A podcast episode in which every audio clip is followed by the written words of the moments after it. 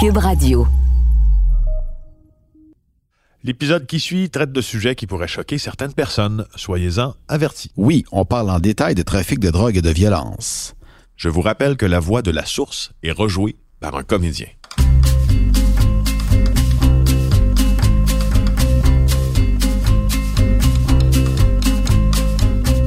Moi, je m'appelle Marc Sandreski, je suis un ancien policier et maintenant journaliste au bureau d'enquête de Québécois. Et moi, je m'appelle Félix Séguin, je suis journaliste au même endroit. Vous écoutez maintenant l'épisode 4 de notre série Narcos PQ, au cœur de la Colombie. Si jamais vous êtes en train d'écouter cet épisode-là, puis vous avez manqué les trois derniers, suggestion amicale, allez donc écouter les premiers épisodes avant d'écouter le quatrième. C'est vraiment une série qui s'écoute un épisode après l'autre. Alors faites ça maintenant, go!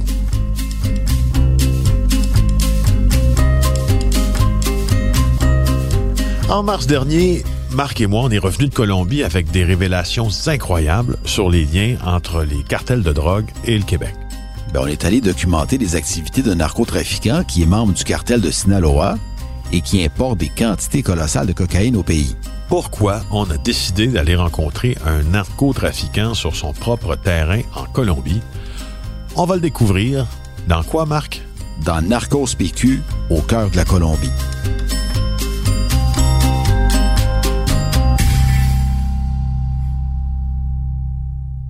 Le début de notre deuxième voyage jusqu'ici, c'était des changements de plan. hein. Ça a été de passer du plan A au plan B. Le plan A, c'était de se rendre dans le sud de la Colombie. Le plan B, c'était de se rendre près de Cali. Aucun de ces plans-là n'a fonctionné. Et là, on était devant le plan C, c'est-à-dire d'aller dans la région du Boyaca, dans la cordillère des Andes. Donc, on va partir avec Angel et son chauffeur, avec Fred aussi, notre caméraman, pour voir les jardins. Ce sont en fait des plantations de coca. Alors, après sa première entrevue, Angel avait fini par organiser tout ça pour nous. C'est là qu'on est rendu dans l'histoire. On ne sait pas tout à fait comment, quoi, mais on va le découvrir.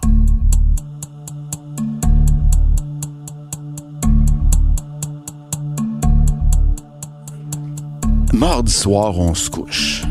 Et là, on est pompé. On est heureux. On croit vraiment que mercredi matin, demain matin, là, on pense vraiment qu'on va partir pour la cordillère des Andes. On va vivre encore des déceptions parce que on pensait partir le matin. Euh, moi, j'étais un peu euh, caricatural. j'avais euh, j'avais quasiment un saut d'Indiana Jones. J'étais prêt en bas de l'hôtel. Tu sais, je m'étais, écoute là, j'avais j'a- j'avais comme on dit les culottes, les bretelles, l'air et tout. Et là, bon, on est prêt, on attend, on est sorti. Heure de rendez-vous en face de l'hôtel, prêt à partir. Zéro. Fait que là, Félix, là, en elle, il arrive pas. Ça fait des heures qu'on l'attend. C'est pas compliqué. On attend quoi? On attend depuis deux jours. Et là, on est mercredi, hein? Puis on se dit encore une fois que ça ne fonctionnera pas. Même Fred, il nous le dit. Il va, le croire. Je vais le croire quand je vais le voir. C'est ça qu'il nous dit, Fred. Puis, au fond, là, si on veut résumer, là, ce qu'on a fait pendant, encore une fois, tout cet avant-midi-là, là, c'est se dépêcher d'attendre. Hein? On s'est dépêché, dépêché, dépêché pour attendre. Mais, on est ça a une fin, ça. Mais enfin, justement, c'est arrivé. Et là, et là, et là, à 4h05, en elle m'avise par texto que le chauffeur va arriver. Je peux-tu te dire qu'on est excité?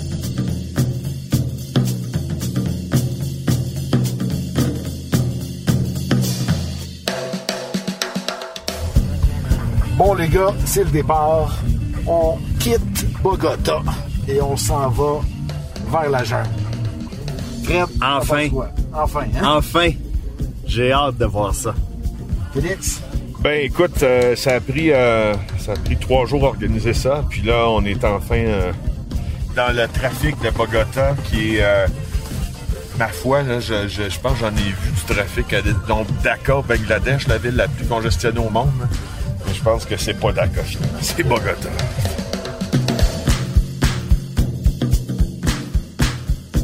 Et là, on a notre premier contact avec, avec son chauffeur. Un gars souriant, sympathique. On embarque notre équipement, puis on en a.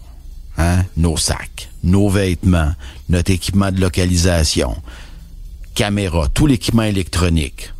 On pack le camion, puis pas n'importe quoi. on a quoi? On a un camion blindé. Ouais, un Toyota Land Cruiser blindé. C'est un 7 passagers. euh, et là, euh, on a des valises entre nous. On a des valises à nos pieds, à gauche, à droite. Là, on est, c'est, c'est toute une expédition. Parle-nous un peu de ton setting de sécurité que tu nous as arrangé. Aujourd'hui, on va partir avec un truck blindé, deux armes à feu avec nous autres. On est pas mal protégé côté sécurité. On s'en va vers un chemin à peu près 5-6 heures de route. Allez voir de beaux jardins. Yes, sir.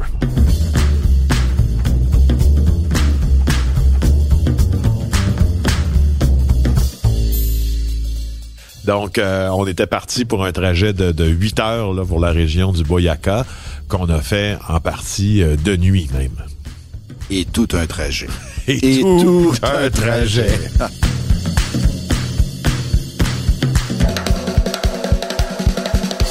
Alors, il y a une raison pour laquelle on faisait cette route-là la nuit, c'est parce que c'est moins dangereux pour les trafiquants de faire ça la nuit.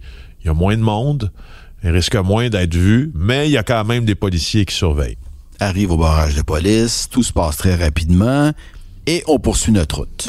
Donc, sur cette route qui commence à rétrécir puis rétrécir, on arrête au dernier relais routier, si on veut, là, qui, qui bicoque en, en bordure de route. Euh, on- donc, on arrête manger.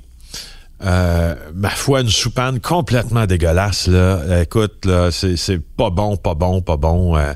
Non, mais imagine dans la même assiette, là, de la viande, du spaghetti, du riz, des patates, Oui, c'est vrai. puis un œuf par-dessus. Puis des haricots Puis des, des haricots. Dans la même assiette, là. dans la même Pour assiette. une même personne. Plus une soupe. Plus une soupe. Ouais.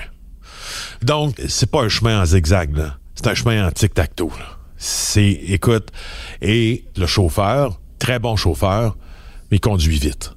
il conduit vite, il tourne, euh, il tourne, il frôle les précipices en tournant.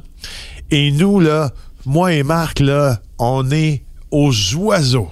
On est aux anges. On se regarde. Marc est en arrière. Dans un, petit, dans un petit siège. Il a les genoux dans le front.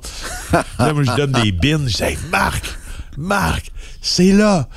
Puis on sent cet air humide, là, euh, de l'altitude, puis de la jungle, puis on se dit, ah, enfin, on s'en va à l'aventure. Puis t'as Fred, lui, qui est comme au milieu, puis écoute, il dit pas un mot. Fred est blanc. Il est blanc comme un drap, blanc comme un drap. Puis là, on, on essaie de l'inclure dans, dans, dans cette affaire-là, puis de partager notre enthousiasme. Puis il fait juste, ouais, uh-huh, ouais.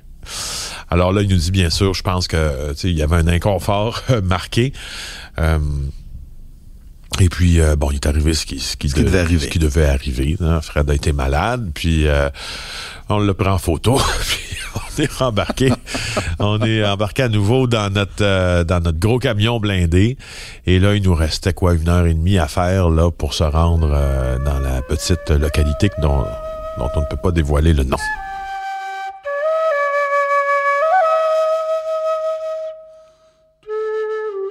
Là, on arrive, quoi, il est une heure du matin dans un... Est-ce qu'on peut appeler ça un village? On est au bout du monde. On dirait, hein, il y a une atmosphère de bout du monde. Euh, il y a une chaleur, là, et une humidité, là. C'est éclairé par un lampadaire, puis il y a cette humidité-là, puis cette brume qui descend, puis qui descend, puis qui descend, plus la nuit avance, et ça donne un air lugubre. C'est macabre. C'est macabre. Il n'y a pas de bruit, il n'y a pas de son. On entend un chien qui aboie de temps en temps. Et, euh, Et comprendre l'atmosphère, elle nous avait dit, quelqu'un qui rentre dans le village ici, qui ne respecte pas sa parole, ne sort pas vivant. Je suis même assez persuadé que quelqu'un qui entre dans ce village-là seul, euh, de nuit, comme ça, court après le danger. Et là, euh, on entre dans un... C'est un peu comme une, une maison d'hôte, en fait. Euh, Il y a à peu près six chambres à cet endroit-là. Mais c'est une maison d'opération. Une maison d'opération. On va se coucher, on sait pas ce qui va se passer demain. non. Hein? C'est pas différent des autres journées. On va probablement le savoir demain. Exact.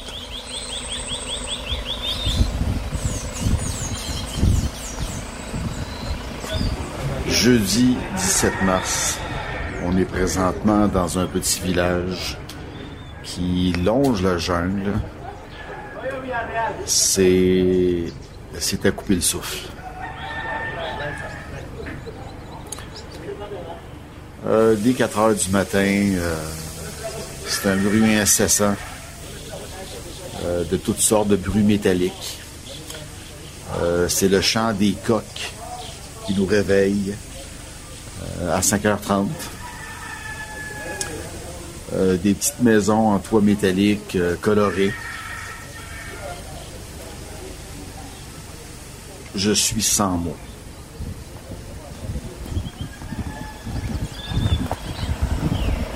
Beau, hein? C'est beau.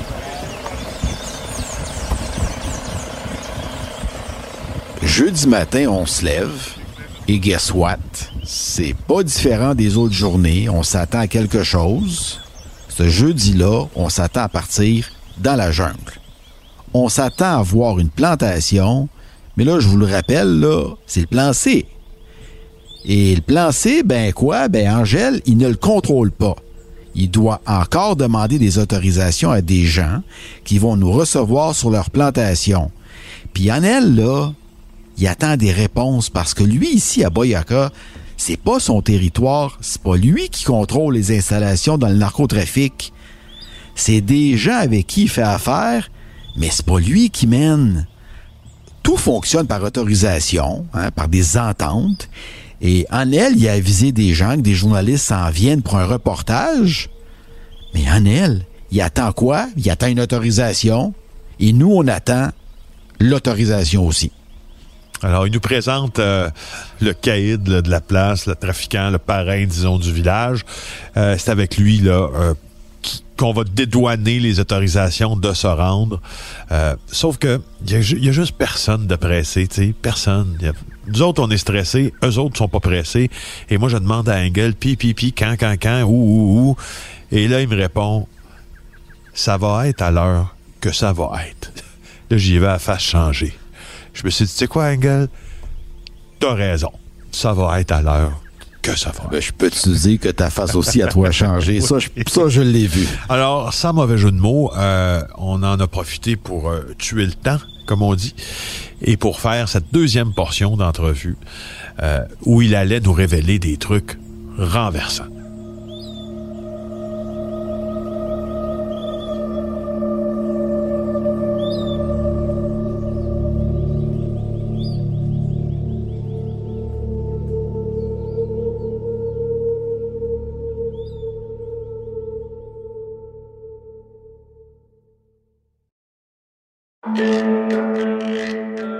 Demandez ce qui pousse votre voisin à croire qu'un groupe de pédophiles satanistes domine secrètement le monde? Ou pourquoi certaines de vos connaissances dénigrent toute campagne de vaccination? Peut-être même doutez-vous que le président Kennedy ait réellement été assassiné par un tireur solitaire? Vous n'êtes pas seul. Je m'appelle Alexandre Moranville-Ouellette et je vous invite à découvrir les secrets de ces théories du complot grâce au balado Ce n'est qu'une théorie, disponible sur Cube Radio et toute autre plateforme de balado.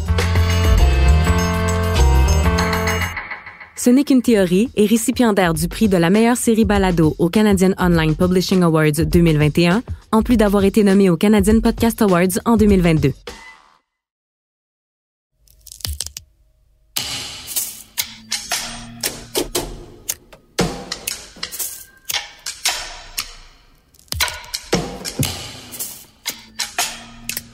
Alors pour l'entrevue, on va l'installer sur la terrasse, euh, dans la cuisine d'une maison d'hôte, tout croche d'ailleurs, dans laquelle on loge. On déballe nos équipements, nos trépieds, puis on commence.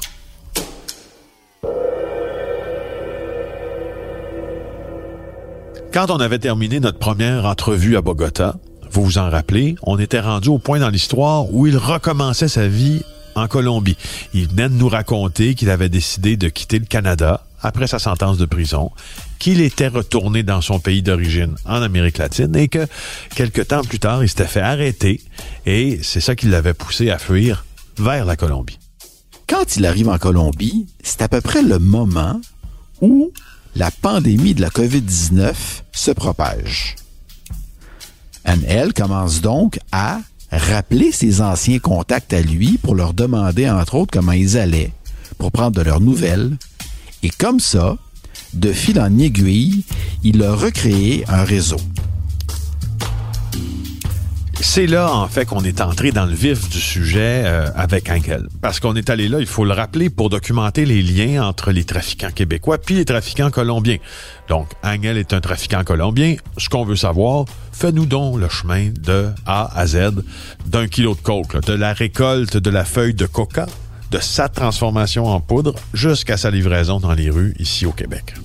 Euh, et, et, là, écoute, là, il nous détaille là exactement la marche à suivre. D'abord, près d'où on était, puis ce qu'on, ce qu'on allait voir dans les prochaines heures, c'était les, fameuses plantations euh, de feuilles de coca qui sont là-bas. Euh, entretenues par euh, par des villageois puis par des, agriculteurs. Selon les selon l'ONU d'ailleurs et, et, son bureau là, de lutte aux, drogues là, on éradique là bon an là des hectares et des hectares complets de, de plantations comme ça, puis on tente de transformer le revenu des, des villageois euh, qui cultivent la feuille de coca puis les faire cultiver d'autres choses. Mais ça reste le plus grand producteur de feuilles de coca en Colombie là, de toute la planète. Donc là, il nous dit que ces villageois-là, ben là, ils, vont euh, ils vont être dans ce qu'on appelle les jardins. Puis ils vont travailler dans les jardins. C'est des longues heures, c'est du, matin au soir. Il y en a qui gardent les jardins en question et qui demeurent là pendant la nuit dans des petites installations de fortune. Et puis, euh, à partir de cette feuille de coca qu'on cueille, on va faire un peu ensuite... Euh, les vendanges de la coke. Donc, on va... Euh, on va les extraire la substance active de la feuille pour en former une pâte. Puis, après ça, c'est là que cette pâte-là, elle va voyager dans les laboratoires qui sont souvent à côté des plantations, mais qui peuvent être ailleurs aussi. Et là, avec différents euh, précurseurs d'acétone, euh, bon, des ingrédients chimiques là qu'ils ont besoin, on va un peu la raffiner cette, cette, plante-là, puis en faire des kilos de cocaïne, de la cocaïne qu'on va emballer en kilos. Et là, il nous explique, moi, la coke que j'envoie euh, au Québec, j'ai 3 degrés de pureté. Il y en a une qui est pure là, à 96-97% euh, Celle-là, là, on va y apposer un logo de la marque Ferrari dessus. Celle qui est pure à 93, 92, 93, on va lui mettre un logo de la marque Ford dessus. Et du fait, je les ai vus. On les a vus, ces kilos-là, en image, là, les kilos.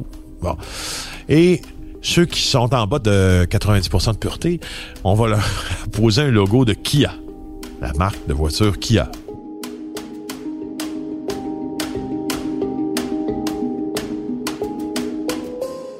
J'aimerais que les gens comprennent comment tu fais ça? Là, on parle pas de la culture ni rien, mais on parle de l'exportation. Là, la pandémie là, est terminée ou que tu sais, quand ça va bien, là, tu achemines combien de kilos par mois au Québec? Ça peut varier entre 50 et 150 kilos par mois.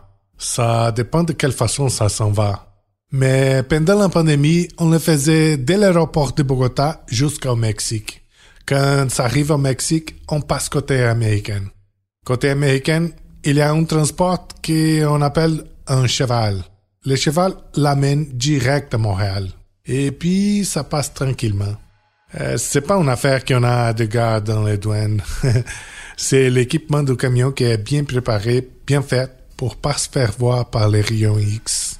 Donc, quand c'est comme ça, on fait des shots de 100, 150 kilos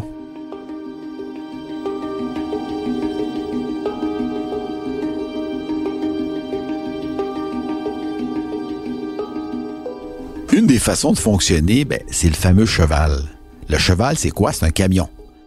Anel le dit lui-même, c'est l'équipement des camions, la préparation qu'ils font sur ces camions-là pour cacher la drogue qui permet à celle-ci de passer inaperçue lorsqu'elle arrive aux douanes. Les camions ont des doubles fonds, hein, des compartiments spéciaux, et même la cocaïne a des emballages particuliers. Et cette façon-là de modifier les camions, Bien, ça permet d'éviter que les douaniers détectent la drogue, soit avec des chiens pisteurs ou encore avec des rayons X. Ça, ce que tu viens de dire, Marc, c'est pour la côte qui franchit la frontière terrestre au Canada, donc à Saint-Bernard-de-la-Colle. Pour la Colombie, moi, j'ai vu les photos, j'en ai vu plusieurs. Il nous a envoyé sa manière de fonctionner pour transporter la coke aussi. Là. Ce qu'il fait, c'est qu'il la cache dans des réservoirs d'essence de camions. Il y a donc de faux réservoirs d'essence qui déjouent complètement la vigilance des policiers, des autorités, qui amènent donc la coke, qui apportent la coke des différentes régions de la Colombie vers la capitale, à Bogota. Ça s'en va un camion, OK? Un camion qui a un double fond. On rentre ça là-dedans. C'est pas juste les produits à moi. Dès que ça arrive à Bogota, c'est là qu'ils font les échanges. Quelle direction ça va? La plupart restent à l'aéroport. Et puis, ça part dans les vols différents. Soit c'est pour l'Europe aux États-Unis. Et en effet, la drogue est acheminée à Bogota, hein, à la capitale, parce qu'elle a des contacts à l'aéroport de Bogota, hein, ce qu'on appelle une porte. Cette porte qui permet d'envoyer son stock par avion à l'aéroport Montréal-Trudeau. Là, tu nous as dit aussi qu'il y avait euh, maintenant une porte à Montréal aussi. Parce que des portes, ça s'ouvre, ça se ferme. Hein? Donc, des fois, il n'y en a pas toujours. Donc là, maintenant, à l'aéroport Montréal-Trudeau, il y a une porte qui permet d'importer de la cocaïne. Oui, mais ça a toujours été ça. Ça a juste fermé quelque temps à cause de ceux qui sont arrivés il y a 4 ans, 4, 5 ans. Et ça a été difficile. Ça se trouve encore dès qu'il est en vol dans un pays comme ici. Il n'avait pas de vol Air Canada, Bogota, Montréal. Alors, dès que ça a ouvert, ça starte la machine. Parce que c'est très facile. Il y a beaucoup de monde qui sont impliqués dans ça. Des gars directs du ménage jusqu'aux gars qui vont mettre la bouffe dans l'avion. N'importe qui. On travaille en combination. C'est comme ça que ça marche. Une porte, c'est quoi? C'est assez facile. Quand on veut exporter et importer de la drogue, ça prend deux portes. Ça en prend une, comme dans le cas d'Engel, à l'aéroport de Bogota. Ça en prend une autre au point d'arrivée à l'aéroport Montréal-Trudeau. Donc maintenant, tout ça est dit. C'est qui la porte? C'est normalement un employé corrompu d'une compagnie aérienne. Ça peut être un bagagiste, ça peut être aussi un douanier. Euh, ça peut être la personne chargée des conteneurs, une personne qui est corrompue par une organisation criminelle et qui a accès à la coke au départ, qui la cache dans les avions, puis une autre personne qui a accès à la coke à l'arrivée, qui la retire des avions sans que personne s'en rende compte. Et là, l'acheteur n'a qu'à venir la chercher où elle va être entreposée au point d'arrivée. Alors une porte, ça peut s'ouvrir et se fermer. Il y en a eu une là. Euh, que, tout le monde a connue à Montréal il y a une vingtaine d'années, qui était la propriété de Giuseppe Torre, un mafieux. Lui possédait une porte à l'aéroport Montréal-Trudeau. Euh, il avait corrompu des euh, employés, des bagagistes, et puis on cachait la coke dans euh, des euh, faux fonds de conteneurs à bagages. Alors on voyait les conteneurs à bagages entrer et sortir de l'aéronef, être entreposés, puis l'acheteur n'avait qu'à venir cueillir le conteneur qui lui était destiné pour finalement euh, avoir sa coke. Bref, une porte, ça ouvre, ça ferme. Dans le cas de ben, euh, il a choisi aussi la voie aérienne, donc pour transporter sa cocaïne. Et ce qui est le plus surprenant là-dedans, c'est que il a choisi Air Canada. Pour histoire, on a demandé des réactions à Air Canada parce que on leur a dit, saviez-vous que vos avions servaient à envoyer euh, ici euh, au Québec, euh, au Canada, environ deux tonnes de coke par année depuis une couple d'années? D'abord, ils nous ont dit qu'ils ne savaient pas, mais ils nous ont dit que, tu au fond, le contrôle puis la sécurité des bagages et tout ça, ça relève des autorités locales. Ils ont raison. Euh, ils sont pas à l'abri de la corruption, mais ils nous disent qu'ils collaborent avec les enquêtes de la GRC notamment quand il y en a. Ça prend un avion. Là, ça donne que c'est Air Canada parce que c'est Air Canada qui a une liaison Bogota-Montréal. Ça fait pas d'Air Canada coupable non plus. Il la met tout la drogue en attendant le bon vol, c'est ce qu'on se demande, en attendant que cette porte à l'aéroport soit prête à faire l'opération. C'est là qu'on arrive à une étape clé de la chose. Assez simple, ingénieux en même temps. Ils entreposent ça dans des restaurants en périphérie de Bogota, donc de vrais restaurants, mais qui sont en fait des caches de drogue, de vrais restos qui servent de la vraie bouffe, mais qui finalement servent aussi aux narcotrafiquants. Puis des endroits comme ça, il y en a des centaines. Et parlant de cache de drogue, ben, Anne, elle nous le dit, on allait en voir une. Puis tu sais, il y, en a plein des lieux comme ça. Tu sais, c'est des lieux là, des lieux transitoires, parce que ce qu'ils font avec ces lieux-là, ils amènent la coke des régions à cet endroit-là, et ça leur permet ensuite de voir s'ils sont surveillés. Donc, hein, ils laissent la marchandise refroidir pour ensuite la mettre dans des avions d'Air Canada en direction d'où? Mais en direction de Montréal et en direction de Toronto. Quand ça passe direct dans les vols du Canada, faut pas chipper trop. Question de sécurité. Donc, tu peux chipper 50, 75 kilos par les affaires de cargo. Quand je dis cargo, c'est là où tu mets les bagages, ok? La façon que ça marche, eux autres enregistrent. Ils font une vidéo de la localisation du produit avec les numéros de palette. Et il y a un numéro en bas là. Ces numéros-là, il les prend, il enregistre, il met les produits tout en train d'enregistrer. Et puis il envoie à la porte. La porte, c'est celui qui sort les produits à destination. Par exemple, si c'est à Montréal ou à Toronto, il y a quelqu'un là-bas qui attend. Il reçoit la vidéo, puis il sait dans quelle palette à cause des numéros. Quelle palette que c'est? C'est 231B, peu importe, puis où est-ce qu'il a mis les produits. Donc, dès que l'avion atterrit, la première chose qu'ils font, c'est sortir les produits avant que tout le monde arrive pour surveiller. Ils sortent les produits et puis c'est ça la porte. Les voies aériennes ne sont pas la seule technique euh, utilisée là, par les trafiquants. Écoute, ça entre par les compagnies de courrier aussi. Oui. Et là, ça, il nous a envoyé la preuve limpide. Il nous a envoyé. Ce qu'il fait, au fond, là, c'est que il s'en va voir des compagnies de courrier comme FedEx, DHL ou d'autres. Euh, et il paie quelqu'un pour aller déposer un colis à l'attention d'une autre personne au Québec. Donc, cette personne-là, et là, il nous dit, hey, pendant la pandémie, c'était merveilleux parce que tout le monde était masqué. Quand on va faire l'envoi, on va trier les places. C'est pas dans toutes les DHL. On va pas direct dans un magasin DHL parce que il pose plus de questions et c'est plus compliqué. Donc, on va dans les places qui sont les brokers pour DHL. C'est plus facile. Tu arrives avec ton produit, tu dis, j'envoie ça à Montréal. Ils vont dire, bonjour, ok, donne-moi l'adresse, donne-moi un ID. Ok, puis c'est tout. Normalement, les ID de la personne qui se présente au magasin, c'est des faux. Puis, ben, à cause de la pandémie, on utilise les masques. Ce qui fait qu'ils ne voient pas. Puis la personne qui est en charge à Montréal, dès qu'elle reçoit, elle fait une vidéo. Dès qu'elle reçoit, la première chose qu'elle fait, c'est l'ouvrir. Mais la personne fait une vidéo live pour pas qu'ils disent, oh, c'est pas arrivé la quantité que tu as dit, le produit est pas là. Donc, dès que c'est marqué livré, la personne m'appelle et puis on fait ça ensemble.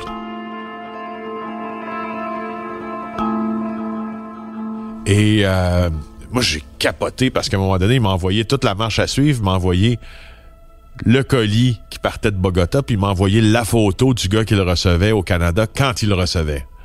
Aïe, aïe, aïe. Il l'envoie aussi par, par bateau. Il l'envoie par bateau. Il l'envoie par, par camion. Au Mexique. Au Mexique. Puis moi, ce qui est capotant là-dedans, là, qui... c'est dur à comprendre que ça passe à travers plusieurs pays, plusieurs villes, plusieurs endroits de vérification. Ça passe toujours le test. Ça passe toujours le test. On saisit pas Ah. grand-chose. Aïe, aïe, aïe. C'est assez incroyable. C'est incroyable. Moi aussi, ça me fascine de voir qu'on est capable de passer des frontières, donc des douanes. Oui. Euh, et puis que finalement, ben, ça me fascine parce que moi, je me dis que les agences d'application de la loi sont capables de tout déceler. Mais on sait bien que c'est pas le cas, tu sais. On va vous donner des chiffres. Il y a plusieurs saisies de stupéfiants qui sont effectuées chaque année, entre autres par les douaniers de l'Agence des services frontaliers du Canada. Par exemple, seulement en 2019, l'agence a saisi près d'une tonne et demie de cocaïne au pays, et ça, c'est environ 1400 kilos. La GRC, elle, de son côté, faut dire que ça englobe les données de l'Agence euh, des services frontaliers, mais elle a saisi un total d'environ 2300 kilos en 2021, d'un océan à l'autre. Euh, ces chiffres-là, ça peut sembler impressionnant, mais pour vrai, c'est rien. C'est rien 2300 kilos, parce que regardons ce qui se passe à l'échelle mondiale. Les saisies représentent 1436 tonnes en 2019. Ça, c'est 1,4 million de kilos. Donc, ce que ça nous dit, c'est regardez ce qui passe, puis regardez ce qu'on saisit. Ça veut dire qu'il en arrive pas mal plus qu'on est capable d'en saisir. D'ailleurs, calcul très simple. En 2021, Angel a envoyé plus de coke à lui seul au Canada que ce qui a été saisi dans tout le pays par la GRC. Ça vous donne une idée de tout ce qui rentre ici, puis de ce qu'on est capable de saisir. Des routes, ils en ont beaucoup. Il faut comprendre que la drogue qui part de la Colombie, qui se dirige éventuellement vers le Venezuela, et ensuite qui, qui va monter jusqu'à chez nous, hein, aussi par voie maritime, ben, cette drogue-là va transiter par Haïti ou par la République dominicaine. Elle va monter, traverser les Antilles et se rendre jusqu'à où? Jusqu'en Nouvelle-Écosse. Et à partir de la Nouvelle-Écosse, ben, elle sera transportée hein, par camion, hein, par transport, jusqu'au Québec. Il faut aussi comprendre une chose. En elle, il y en a d'autres routes. Il ne dessert pas que le Canada, il dessert aussi une partie de la Colombie. Il dessert le Brésil. Il dessert d'autres pays sud-américains. L'Europe. L'Europe. Qui, paradoxalement, l'endroit où est-ce qu'on voit le plus de saisies, c'est souvent en Europe. Beaucoup plus qu'ici. L'Europe, au départ, il faut comprendre qu'il y a un océan à traverser. Donc, on a déjà beaucoup moins de routes. Et il y, a certains ports d'entrée en Europe, euh, notamment l'Espagne, qui, est un, qui est un endroit central euh, où est-ce que la drogue va rentrer. Il y a aussi la Belgique et les Pays-Bas. Et c'est quand même connu des autorités. Et, ce qu'on voit beaucoup en Europe sont des entrées par bateau. Et c'est très surveillé. Alors, quand, on parle de montée de la drogue de la Colombie vers, vers les États-Unis, ensuite vers le Canada, les routes sont innombrables. C'est beaucoup plus difficile à détecter.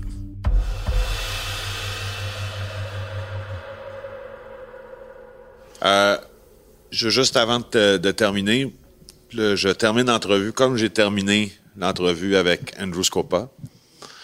Euh, donc, juste être bien sûr, tu es bien conscient de tout ce que tu fais, donc tu le fais, c'est libre et volontaire, ce que tu fais, ce qu'on fait ensemble, le projet qu'on fait ensemble, tu, y consens.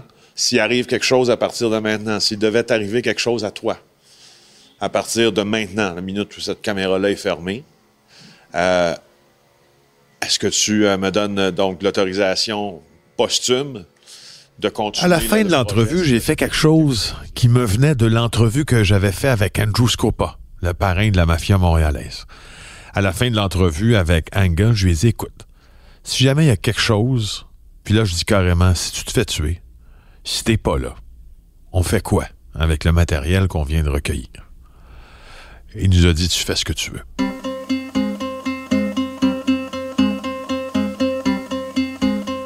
Dans le prochain épisode de Narcos PQ, au cœur de la Colombie, Marc, Frédéric, notre caméraman et moi, on a vraiment eu peur pour nos vies, alors qu'on était complètement isolés dans un petit village perdu dans les montagnes.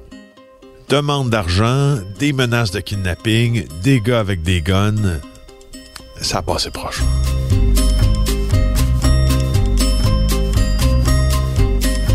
Animation Félix Séguin et moi-même Marc Sandreski. Réalisation et montage Anne-Sophie Carpentier. Merci à Bastien Gagnon La France et Jean-Louis Fortin ainsi qu'à Étienne Roy pour leur aide. Merci aussi à Ève Lévesque et Éric Thibault. Le mix sonore est effectué par Philippe Séguin et c'est une production du Bureau d'enquête de Québecor et de Cube Radio. Si vous aimez le balado, n'oubliez pas de vous abonner sur Cube ou sur une autre plateforme de balado. Vous pouvez aussi suivre le bureau d'enquête de Québecor sur Facebook, vous abonner à notre infolettre et nous lire dans le Journal de Montréal. Les reportages sur notre enquête sont diffusés à l'émission JE sur la chaîne TVA ou disponibles sur le site TVA+. Vous pouvez aussi vous procurer le livre sur notre enquête en Colombie, intitulé Narcos PQ, la route de la cocaïne de la Colombie à nos rues sur cubelivre.ca ou en librairie.